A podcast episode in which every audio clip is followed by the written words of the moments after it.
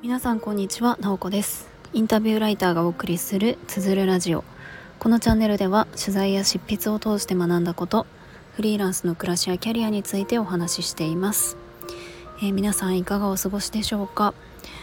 えー、私は今日はですね午前中家でパソコン仕事をして午後、えー、スタバに行ってまたパソコンカタカタし本を読み夕方今5時過ぎですけれども帰ってきたところです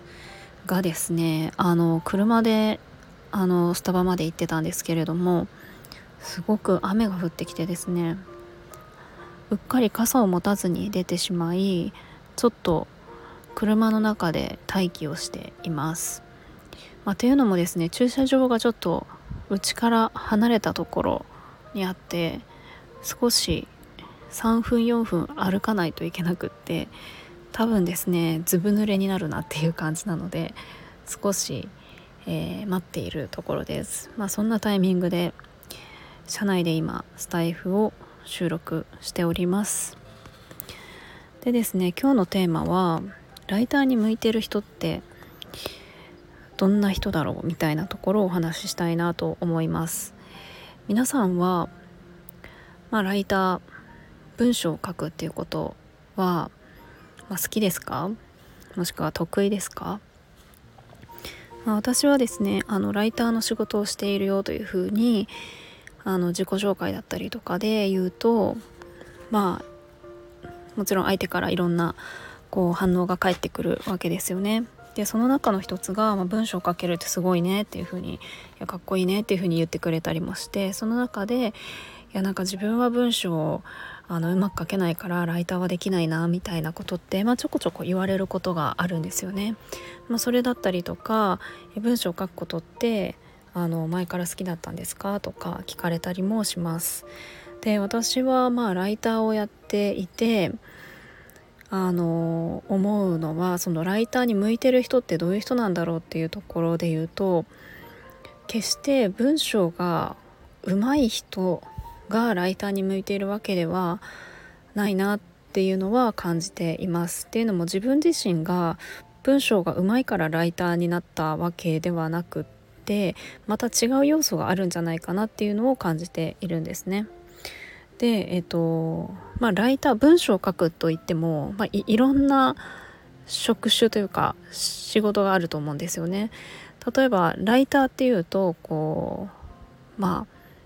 あの取材をして書いたりとか SEO 記事を書いたりとか何かしらの解説記事ですね解説記事を書いたりとかそういうのが一般的にライターと言われる仕事で私は取材とかインタビューをして文章を書くっていうことが多いんですね。であとは文章を書くといってもまあ作家だったりとか詩人だったりとかあとはコラムニストとかエッセイストとか自分自身のその中にあるものを出していく文章にしていくっていうようなあのそういったあの方もいますよね。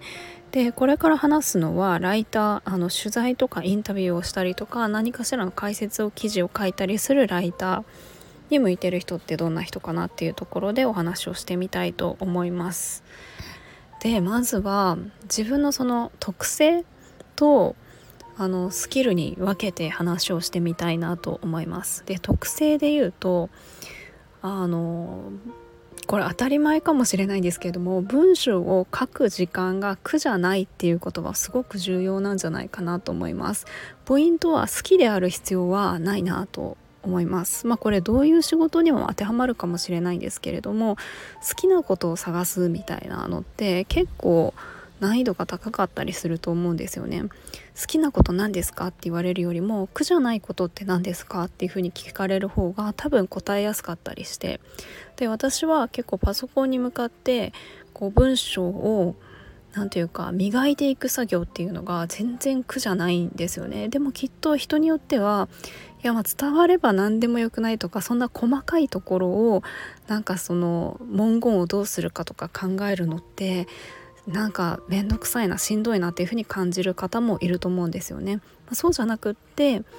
うんと、細部までこだわることとかよりいい表現がないかなとかそういうのを考えていく完璧に仕上げていくみたいなところになんかその面白さを感じたりとか全然負担なくできるみたいなそういう特性があるっていうことはライターに向いている要素の一つなんじゃないかなっていうのは感じています。まあ、なので正直文章をうまく書くスキルっていうのはあの後からついてくるんですよね。あの日本語が、まあ、母国語もしくは第二外国語とかでもあの普通にこう喋ったりとか読んだりとかできる人であればそんなにおかしな文章って書かないと思うんですね。でもちろん文章を書くスキルってあのあるけれども書いていく中で確実に身についていくのでそれは一番重要なことではないなと思っていますそれよりかは自分の特性として書くっていう作業が苦じゃないみたいに、えー、感じることが重要なんじゃないかなと思っています、えー、そしてですねあのライターっていうと書くっていうところにフォーカスが当たるんですけれども書くためには自分の中に何かがないと書けないですよね。書くってそのアウトプットなのでその前には必ずインプットがあるわけですよね。すっからかんで何にもないところから書くことってできないんですよね。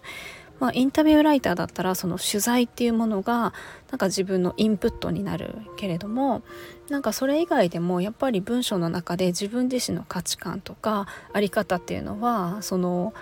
なんかにじみ出るものなんですよね。でそう考えた時に大事なのってあの書くことよりも聞くこと、まあ、インプットみたいな部分があるんじゃないかなと思います。なのでその世の中のことを見る目だったりとか同じ体験をしても何かを感じ取る力とかあのそういった何て言うか五感とか感覚とか察知するなんか能力って言ったらすごい抽象的になっちゃうんですけれども、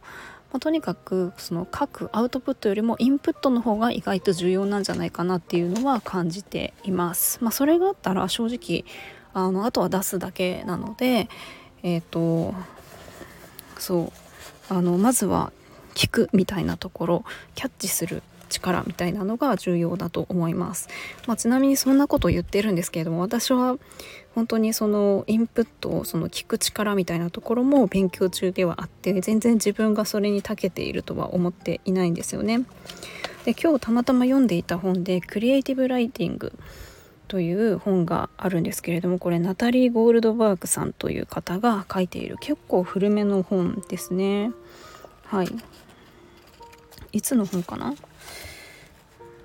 結構古い1995年の本ですね。すごい古いですよね。はい。30年くらい前の本なんですけれども、えーと、この本の中で聞くことに対してちょっといい表現があったので少し引用して読みますね、えー、書くことも90%は聞くことだ。自分をいっぱいに満たすまで周りの自分をいっぱいに満たすまで周りの空間に聞き入るならペンを握った時言葉がほとばしり出てくるはずだ。身の回りの現実を捉えることができるならあなたの文章は他に何も必要としない。テーブルの向かいから話しかけてくる言葉だけではなく空気や椅子やドアにも耳を傾けよう。そしてドアの向こうにも。季節の音を取り込み窓から入ってくる色も耳で捉えよう。今自分がいるこの場所で過去現在未来に耳を傾けるのだ。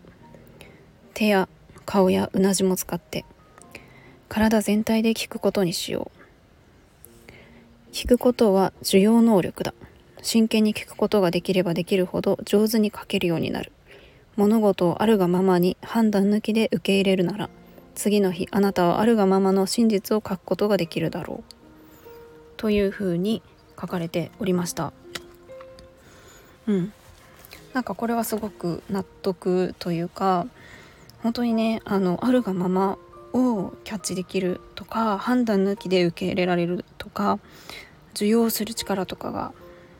本当にライター書いていく人には必要だなっていうのを本当に今感じています。まあ、だから私は聞く力を磨くっていうことも、えー、力を入れたいなと思ってそういう場も作っているんですけれども